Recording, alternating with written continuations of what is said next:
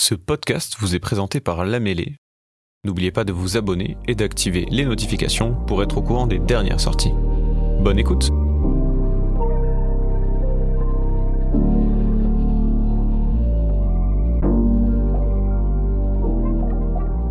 se retrouve pour cette deuxième édition des rencontres de la Transphonium avec Marion ce soir.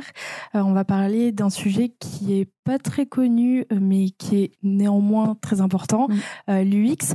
Est-ce que Marion, déjà, tu pourrais te présenter? Oui, bonjour à tous. Merci bah, pour votre présence. Merci pour l'invitation de la part de la mêlée.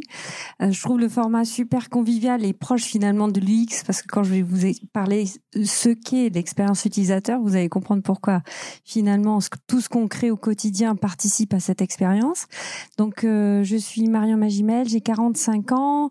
J'ai monté il y a quatre ans ma structure euh, spécialisée en fait dans l'optimisation des supports digitaux, qui est plus précisément appelé en fait euh, expérience utilisateur, donc user experiences. Et euh, je vais vous remonter un petit peu le temps pour vous expliquer en fait finalement comment je suis arrivée dans ce domaine. À la base, j'ai une formation de designer graphique, donc j'étais directrice artistique web euh, pendant plusieurs années. Je suis passée chef de projet en agence web aussi. Et puis je me suis rendu compte au bout d'une dizaine, quinzaine d'années que j'abordais les projets d'une façon euh, enfin qui me semblait particulière et euh, on a commencé à parler en, France, je pense qu'il y a entre 5 et 8 ans, de l'UX. Et donc je me suis intéressée à ce que c'était, j'étais me former à Paris et j'ai découvert en fait tout l'univers de l'expérience utilisateur, c'est-à-dire tout les outils qui étaient sur le web, comment on arrivait à les euh, optimiser, à les transformer et à les aborder d'une autre façon qu'un simple brief d'un client. Et la conclusion en fait de cette formation, c'était que je le faisais déjà depuis dix ans, mais qu'en France, le métier n'existait pas.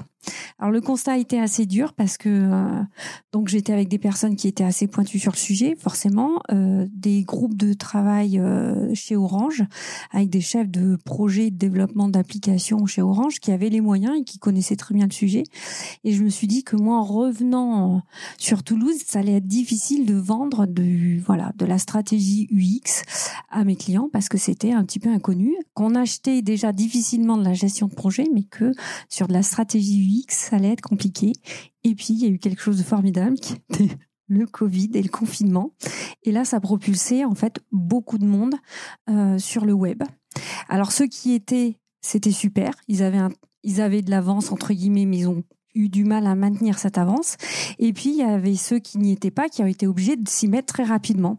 Et c'est là où, finalement, le métier du X, eh bien, il a fait, il a explosé parce qu'il était nécessaire. C'est-à-dire que beaucoup de gens lancent des sites Internet, prennent la parole sur les réseaux sociaux, créent des applications. Alors, sur le sujet application, c'est peut-être un peu plus compliqué, mais sans forcément prendre le temps d'y réfléchir et de changer d'angle de point de vue et de penser à l'utilisateur final.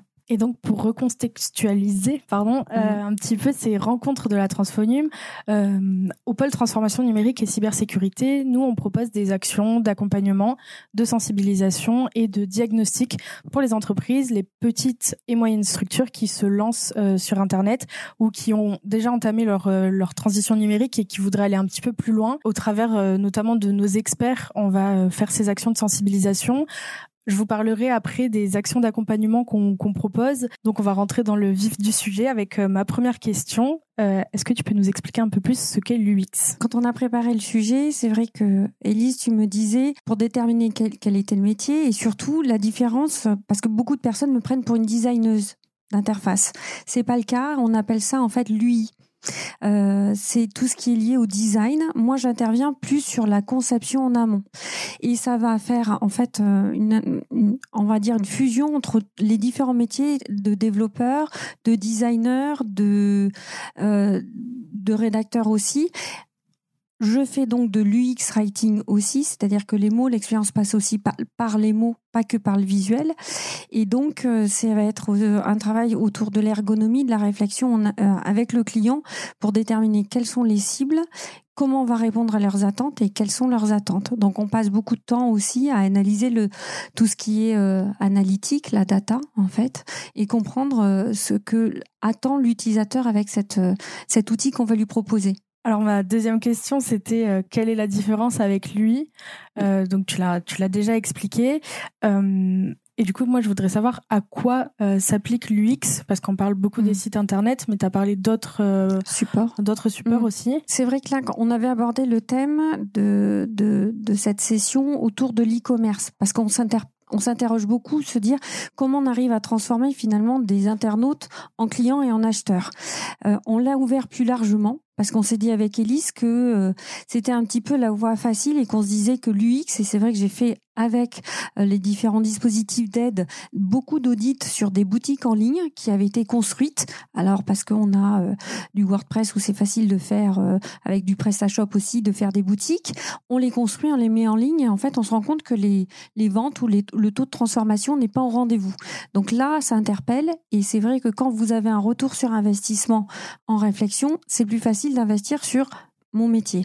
Mais euh, sur beaucoup d'outils, donc une vitrine, c'est important de bien la travailler parce que derrière, vous allez vous dire, je capte une personne et je prends souvent l'exemple, c'est comme si finalement votre site qui est votre site vitrine où vous présentez votre activité était dans une impasse, sans éclairage, sans personne pour vous accueillir et qu'il se passait rien du tout. Donc votre objectif, ça va être de travailler ce site ça va être aussi votre prise de parole, comment vous êtes présent sur cet écosystème qui est le web? Donc, est-ce que c'est des réseaux sociaux? Est-ce que c'est euh, une application? Parce que finalement, euh, vous avez besoin de créer une expérience qui est beaucoup plus complexe et surtout en responsive sur des smartphones. Euh, ça va être aussi bah, votre alors si vous êtes B2B ou B2C, mais quel est le support et le relais que vous allez utiliser? Est-ce que Julie l'a très bien évoqué lors de la dernière session, je fais des newsletters et donc on va optimiser, on va regarder déjà tous les supports qui sont existants et lesquels on va actionner au fur et à mesure pour optimiser cette expérience. Et donc là, tu as parlé de beaucoup de choses. Mm. Euh, par quoi on, se, on commence? Comment on mm. sait euh, le plus important? Moi, j'interviens personnellement plutôt sur des, une présence déjà existante. Alors, on a vraiment peu de clients qui sont qui ne sont pas sur le web. Donc euh, aujourd'hui, on, étudie plutôt ce qui est euh, la matière existante et je la trouve plus parlante. Euh, ça évite de se retrouver un petit peu influencé par des clients qui disent ma cible c'est ça, ma cible attend ça et ma cible veut ça. Et souvent, je les consulte pas, je fais ma propre expérience et je crée mon propre avis sur sa présence et sur ce que les gens vivent. Et du coup, quand moi j'aborde, alors j'ai une manière très particulière d'aborder les, sujets. Je suis, pour la majorité de mes clients, leur utilisatrice, leur cliente. Que ça soit un chauffagiste, un chef étoilé, un bailleur social, j'ai vécu l'expérience de leur cible. Pour moi, c'est vraiment incontournable. Sinon, je ne vais pas arriver à les accompagner. Donc, ce qui fait qu'aussi, je me ferme certains sujets. Par exemple, je pourrais jamais travailler dans l'univers pharmaceutique. Ça ne me parle pas et je vais pas être en capacité de, de vivre et de partager l'expérience que l'utilisateur va demain euh, vivre de son côté. Donc, euh, c'est vrai que c'est contraignant, mais pour moi, ça permet d'être très enrichissant dans la relation que j'ai déjà avec mes clients et d'avoir ce jeu de, je parle beaucoup de jeu de rôle, de pouvoir me mettre à la place des utilisateurs et de la cible. Voilà. Je sais pas si ça répondait à ta question. Oui, après, j'imagine que tout dépend euh, de la cible qu'on a, forcément. Oui. Euh, et après, les priorités sont pas forcément les mêmes euh, selon ce qu'on a déjà mis en place, ce qu'on souhaite mettre en place aussi, d'où la nécessité bah, de se faire accompagner par un professionnel. Exactement. Mm. Et ça m'amène à la question qui peut un peu fâcher. Qu'est-ce qu'on prévoit comme budget dans ces cas-là? Alors, je vais, je vais euh, revenir un petit peu en arrière pour le budget parce que je trouve que c'est intéressant de se dire comment je vais mesurer en fait ce qui a été mis en place. Parce que quand on a une boutique en ligne, ça va être un chiffre d'affaires. Mais quand on a un site internet ou des réseaux sociaux, bah alors des réseaux sociaux, on va se dire c'est une croissance. C'est pas forcément ces leviers-là, enfin en tout cas ces, ces KPI, donc ces indicateurs de performance qu'on va les voir. On va les voir surtout, on va mesurer la qualité de ce qui se passe. Parce que vous allez investir dans de la production de contenu, dans de l'interface, dans du design, dans de, dans des mots, dans, on va dire, dans de, dans de la technique aussi, dans des fonctionnalités que vous allez rajouter. Derrière, ce qu'il faut mesurer, c'est pas forcément euh, une croissance de communauté ou un nombre de connexions qui va augmenter. Ça va être plutôt des indicateurs pour moi qui sont de qualité. Donc, vous allez avoir le temps passé, le taux de rebond à mesurer et euh, le nombre de pages qui sont consultées. Voilà. Donc, euh, je trouvais intéressant, Julie l'a abordé aussi sur la newsletter. Mais moi, ce que je suis, par exemple, on anime une newsletter euh, interne pour un client. On ne regarde pas finalement, on regarde le taux d'ouverture. On regarde pas le nombre de clics qu'il y a sur les call to action c'est-à-dire les, boutons, les appels à action, parce que la newsletter est déjà très riche et très fournie. Donc on va plutôt regarder le taux d'ouverture, la fidélisation, c'est-à-dire comment on arrive à augmenter le nombre de personnes qui euh, consultent cette newsletter, qui pourtant est, couplée à un blog interne. Voilà. Donc, faut savoir aller chercher vos mesures et vos indicateurs là où il faut et on le réfléchit. Et en fonction de cela, on construit des budgets Mais le travail, le premier travail d'investissement, il est autour d'un audit. Moi, que j'appelle un audit UX, c'est-à-dire d'étude de votre écosystème. Donc, on va analyser votre présence sur tous les supports, là où vous êtes, là où vous n'êtes pas. Est-ce qu'il faudrait y aller ou pas? On va donc analyser aussi vos concurrents, comment ils y vont, et on va aussi analyser des écosystèmes qui sont proches du vôtre, mais qui sont pas dans votre secteur d'activité, pour venir stimuler et sortir finalement des codes de votre marché. Ça, c'est important. Et on va coupler en fait tous ces éléments pour vous créer votre stratégie de prise de parole et donc l'expérience que vous allez proposer à vos utilisateurs.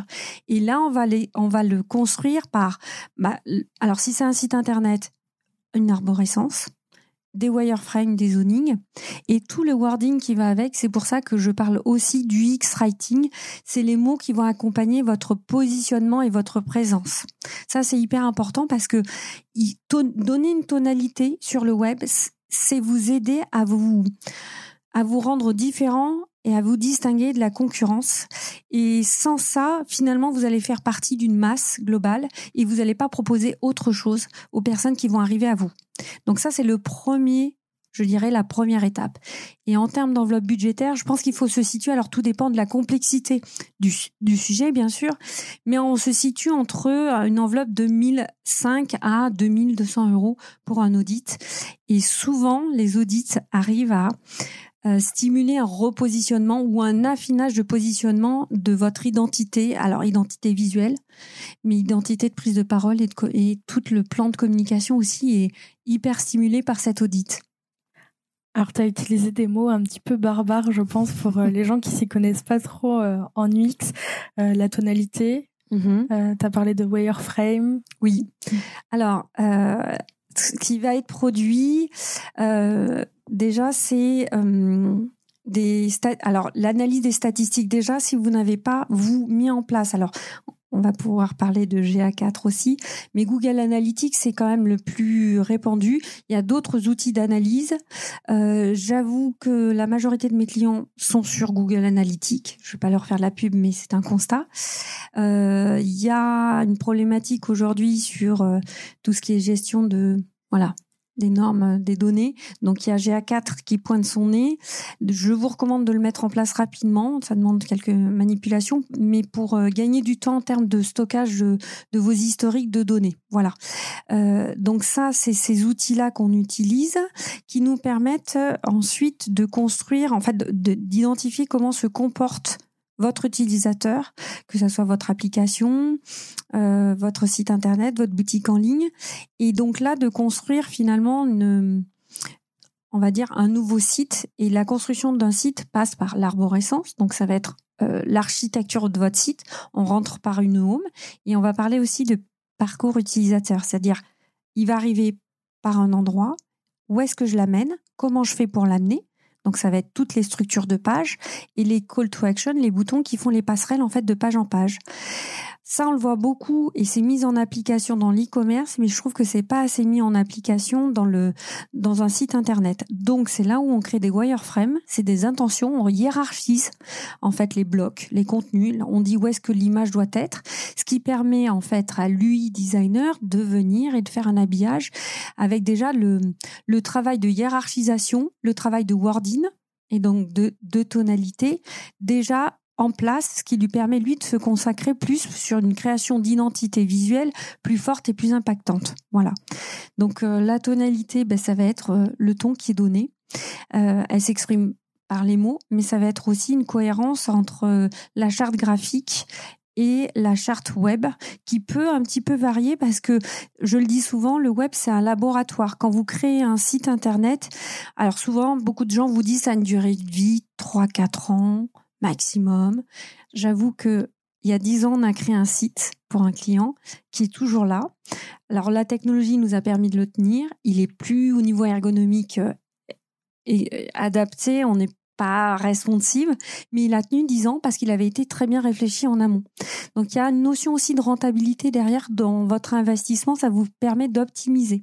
Et donc cette tonalité, cet univers en fait que vous allez créer, il passe voilà, par les mots, mais par aussi l'aspect euh, visuel. Et donc, n'hésitez pas à, sortir un petit peu des codes que vous étiez donnés pour votre charte graphique Prince pour vous dire, je vais aller tester, explorer un autre univers visuel et une autre tonalité parce que finalement, l'audit vous aura stimulé peut-être sur une autre piste que vous n'aviez pas forcément envisagée, mais qui va se vous, vous distinguer de votre concurrence.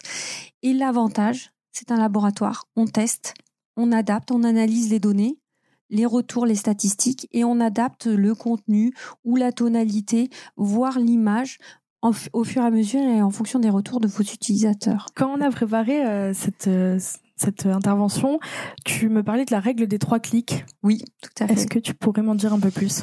Alors, c'est une règle qu'on se met. On en parle beaucoup en e-commerce parce que c'est vite transformé. On pourrait parler aussi de tunnel de vente. C'est assez intéressant ce qui se passe dans un tunnel de vente. En fait, il est dit que en termes d'ergonomie de contenu, vous devez être suffisamment efficace pour que la transformation je vais pas parler de conversion, mais bien de transformation, se fasse en trois clics. C'est-à-dire, j'arrive, j'ai un premier clic qui me permet de me dire je veux aller là. Un deuxième clic qui est, euh, alors vous arrivez sur la page où vous dites j'ai envie d'aller là. Vous avez un deuxième clic qui vous permet de rentrer plus en profondeur et normalement vous ne, vous devez déjà avoir atteint votre objectif. Et on parle du dernier clic qui est normalement le clic qui va transformer entre guillemets, c'est-à-dire soit je laisse mes coordonnées parce que c'est l'objectif, c'est une prise de contact, soit je passe commande, soit ben, je vais me rediriger vers les réseaux sociaux pour transformer en fait finalement ce qui s'est passé sur le site internet à une relation plus pérenne et donc je vais m'abonner à une page, à un compte Instagram. Voilà, d'où la règle des trois clics, on en parle. Et dans un tunnel de vente, c'est la même chose, c'est-à-dire que vous devez rendre ergonomique, pratique, toutes les infos que vous allez donner pour qu'il y ait le moins d'action, que ça soit le moins laborieux. Faut jeu de rôle, se mettre à la place du, l'utilisateur. Qu'est-ce qui vous vous faciliterait la vie à l'instant T? Il faut se poser constamment cette question-là. Alors, quelle erreur fatale à ne pas mm. commettre à la création de son site web bah, Je dirais c'est de partir bille en tête sans réfléchir à la construction du site et, et à se dire qu'est-ce que j'ai envie d'apporter comme expérience, on parle beaucoup d'expérience, mais qu'est-ce que j'ai envie d'apporter à mon utilisateur, à l'internaute qui est face à ce contenu? Donc c'est se structurer avant de se précipiter. Donc ça c'est toujours c'est frustrant. Euh, j'ai beaucoup de clients qui me disent quand est-ce que le site va être en ligne? Eh bien euh, sur le papier ça peut être rapide. Maintenant il va y avoir des étapes et, on parle de moi je parle de co-construction. Là j'ai fait un rendez-vous vendredi, j'étais avec mes clients. Euh, habituellement j'arrive avec une home page et on parle de la home page et on optimise parce que j'ai une vision euh, avec l'audit et donc ça me permet d'aller très vite vers la home page. Et là en fait j'ai envie j'ai eu envie de les embarquer je leur ai fait trois homes. Alors en wireframe, il y a ni design ni rien. Et j'ai, en fait, je me suis amusée à, à, mettre le curseur à des endroits différents pour voir quelle était leur maturité par rapport à l'expérience qu'ils voulaient proposer. Donc on avait une home classique, un menu classique, des mots, tout ce qui allait. C'était rassurant, c'était très bien. On aurait pu se limiter à ça, mais c'était une erreur. J'aurais pas fait mon job, perso. Mais en leur montrant, ils se sont rendus compte qu'il y avait, OK, l'étape 1. Étape 2, on va plus, on va plus loin. C'est-à-dire que vous avez un slider, habituellement, tout le monde met un slider. Non, là, on va pas mettre de slider. On va utiliser des mots et on va on va parler différemment à vos à votre cible. Et puis l'étape 3, c'était carrément bah on n'a plus de menu, on n'a plus de, visuel et là il va y avoir autre chose qui se passe. Alors bah forcément, il faut qu'ils se retrouvent, il faut qu'ils se disent où est-ce que je vais, jusqu'où je pousse ce curseur, est-ce que je m'en sens capable ou pas, mais je les ai obligés en fait à se poser des questions. Et je suis là pour ça et souvent je remets en en, en, question. En tout cas, je stimule beaucoup leur perception et, et l'état dans lequel ils pensaient être et là, où est-ce qu'il voulait aller? Souvent, on remet tout à plat. Donc, l'erreur à pas faire, c'est de se précipiter, je crois. Et puis, à pas non plus se bloquer sur des idées préconçues, sur des choix techniques. Euh, moi, j'arrive toujours. Ils me disent oui, c'est possible WordPress. Euh, tout est possible. Ça dépendra finalement de votre attente, de votre état, du niveau de sécurité que vous attendez aussi. Euh, voilà, de plein de choses. Et derrière, de la capacité à entretenir un site. Parce qu'un site, ça, ça doit être vivant, donc ça doit s'entretenir, donc il faut faire les bons choix en amont. Et j'en profite pour rebondir euh, sur euh, le niveau de sécurité. Mm. Euh, c'est quelque chose dont on parle pas assez. Et pourtant, en transformation numérique, on a ce volet aussi cybersécurité qui est très important. Tu parlais de l'expérience. donc je voulais rebondir sur ça aussi. quand tu parles d'expérience, tu parles de quoi exactement? Alors, je vais, je vais, je vais rebondir sur le côté euh, sécurité et je trouve et puis RGPD, tout ce qui est normes, parce que c'est important de le, de le prendre en compte. En termes de sécurité, moi, je vois souvent des erreurs. Alors, dans mon accompagnement, j'éveille beaucoup à ce sujet. Alors, quand on a un site euh, classique, euh, vitrine, on se dit sécurité, j'ai pas grand chose à appliquer. En fait, la, je dirais le, le côté malveillant peut arriver de, de différentes manières. Moi, je recommande souvent à mes clients, quand euh, il y a des noms de domaine, d'acheter les déclinaisons du nom de domaine. On appelle ça du cyber squatting, c'est-à-dire que vous avez un concurrent qui a envie de vous embêter, il va acheter un, nom de domaine très proche du vôtre, il va récupérer en fait du, une partie de trafic, il va aussi vous pénaliser, pénaliser en termes de référencement naturel. Donc, il faut penser à ce niveau-là. Donc, c'est vrai que la cybersécurité, c'est pas que des attaques finalement de données c'est aussi des attaques malveillantes. Donc, euh, il faut que vous pensiez à un ensemble de choses. On voit aussi en termes de sécurité des utilisations, alors euh, non optimiser des mots de passe, mais euh, vous êtes sur WordPress. WordPress, il a des failles de sécurité qui sont nombreuses, donc ça demande des mises à jour, donc de la maintenance. Quand j'ai un client qui me dit, moi c'est WordPress parce que c'est plus facile à prendre en main, super. Mais par contre, il y aura un contrat derrière de maintenance qu'il faudra penser à mettre en place avec moi ou pas avec moi ou avec mon équipe technique ou pas. Mais en tout cas, il, faut, il faudra euh, consacrer un budget là-dessus et faire aussi des choix. C'est-à-dire souvent on raccroche des plugins. Alors des plugins, c'est des extensions pour des fonctionnalités. Et on fait l'erreur souvent de prendre une gratuite, euh, une qui a l'air très cool. Et au bout de six mois, un an, il n'y a plus de mise à jour. Et souvent, ça vous met en défaut sur WordPress, c'est-à-dire que vous pouvez plus évoluer. Vous avez investi dans une fonctionnalité qui, ne va plus pouvoir évoluer avec la version de WordPress. Et donc là, vous vous retrouvez bloqué avec un site obsolète ou alors vous prenez la décision de plus mettre à jour. Et donc là, faille de sécurité. Et autre niveau, c'est les mots de passe, la gestion de vos mots de passe. Moi, je le recommande souvent à mes clients, c'est d'investir dans un gestionnaire de mots de passe pour avoir pas un mot de passe unique, pas un mot de passe trop facile, parce que là, en ce moment, c'est des attaques sur des prises, en fait, de, des on va dire, des détournements de d'identité sur les réseaux sociaux, c'est-à-dire on vous vole vos comptes. Et là, c'est très compliqué parce que Instagram ou Facebook, en fait, euh, ils sont vos abonnés absents et vous n'êtes pas du tout à ça. Donc, ça vous demande d'être vigilant sur la gestion, à qui vous transmettez les codes, changer les codes. Donc, je fais aussi de enfin, de l'éveil à, ce niveau-là. C'est pour ça que je rebondis sur la cybersécurité, c'est qu'elle est à, à, tout niveau et qu'il faut en avoir conscience. Et Bon, Julie en a parlé aussi sur la gestion des données, mais RGPD, aussi un site, c'est penser à ces niveaux-là, c'est-à-dire qu'est-ce que vous allez mettre en place comme gestion de vos cookies pour que ça soit le moins pénalisant en termes d'expérience utilisateur, surtout que quand on parle d'expérience utilisateur, c'est la captation des données. Et si d'emblée votre, votre, votre cible répond non, je ne veux pas des cookies parce que c'est mal fait de votre côté, ou parce que le vocabulaire utilisé est crispant ou c'est celui de base fourni par le plugin du cookie, bah, en fait, vous allez perdre des données et vous n'allez pas pouvoir optimiser votre site ou vos outils. Donc l'expérience va être amoindrie. Tu as encore utilisé un mot euh, un peu barbare. Qu'est-ce que c'est les cookies? Donc les cookies, c'est en fait c'est Il a été donc c'est la CNIL qui est euh, notre modérateur et notre gestionnaire de de on va dire de gestion de sécurité des règles de respect. Il y a eu pas mal de dérives sur l'utilisation en fait euh, intrusive de publicité parce que on arrivait à capter qui vous étiez, ce que vous faisiez, où est-ce que vous alliez. Donc aujourd'hui, il est euh, sécurisé, c'est-à-dire qu'on demande votre consentement. L'utilisation des cookies, c'est ce qui vient se greffer et donc capter euh, toute, quand vous êtes sur un site ce que vous faites. Il y a différents niveaux nous, dans notre métier, on est vraiment pollué par, ce, par cette mise en place parce que finalement, Google Analytics pouvait être anonyme. Nous, moi, ça m'intéressait pas que vous soyez un homme ou une femme, que vous ayez 30 ou 40 ans. Ce qui m'intéressait, c'était de voir comment vous réagissiez à mon contenu que je mettais sur le site ou comment j'avais construit un site. Aujourd'hui, ça devient de plus en plus difficile parce que c'est couplé avec ces cookies publicitaires qui viennent vous proposer des chaussures parce que vous avez été voir des chaussures sur un site et qu'après vous êtes euh, constamment harcelé par des chaussures trop moches parce qu'ils n'ont pas compris ce que vous recherchez vraiment. Mais c'est pas grave on vous balance de la pub de, de chaussures. Donc c'est vrai que ça devient aujourd'hui euh, compliqué et que moi je travaille beaucoup sur comment on amène ce choix des cookies pour que ça soit fait et qu'on puisse distinguer les, les deux. C'est-à-dire qu'il y a les, les bons cookies et les méchants cookies entre guillemets, en tout cas les bonnes acceptations et les méchantes acceptations. Est-ce que tu pourrais me donner euh, des exemples euh, du X mm. qui, qui t'ont semblé pas mal comme euh, la dernière fois on avait parlé des newsletters qui étaient sympas. Là, j'aimerais bien avoir un peu des exemples du X. Alors, je trouve qu'aujourd'hui, en termes de ce qu'il faut suivre comme site, ce qui, ce qui est pointu, on va parler de pure player. Alors, qu'est-ce qu'un pure player?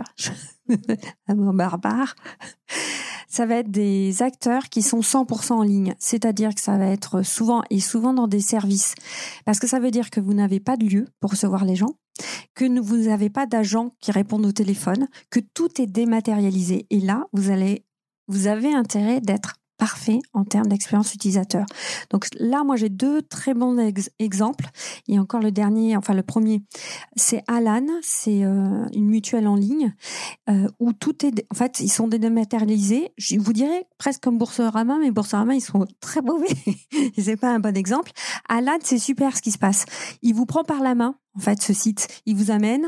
Euh, c'est à la fois ludique, mais très bien construit l'optimisation en responsive. Amusez-vous toujours à voir, si vous avez un coup de cœur sur un site, comment il réagit sur un smartphone. Ça, c'est fatal. Et ensuite, euh, il y a Conto, qui est aussi euh, un service financier dématérialisé pour les indépendants. Donc, il, y a des cibles aussi qui font que on va être plus pointu dans l'expérience utilisateur, dans l'univers UX.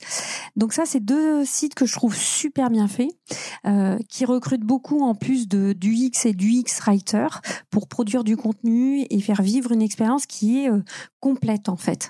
Donc ça, voilà, si vous avez le temps, si vous les connaissez pas, je vous invite à les consulter. Ils sont très chouettes. Mais écoute, moi j'irai voir ça parce que je les connaissais pas, donc euh, c'est ah l'occasion. Alors l'inbound marketing, donc euh, tout ce qui est automatisation. Euh, j'irai, c'est comme là en ce moment, j'expérimente beaucoup. Euh, alors, ça fait faire sourire quelqu'un dans, dans, la salle. Chat GPT, qui est super. Ah, enfin super. Qui, qui c'est en fait tout est à tester et à expérimenter. Pour se prononcer si c'est bien ou pas, ça dépendra des attentes et de la maturité de, du client que je vais avoir en face. Il y a des avantages, moi je trouve. Euh, pareil sur l'intelligence artificielle, il y a, il y a énormément d'avantages. Se dire que c'est la mort de des rédacteurs, euh, la mort de mon métier, euh, une partie de mon métier en tout cas possible ou pas, en tout cas de, pas de ne pas le prendre en compte, c'est de prendre en fait euh, un retard.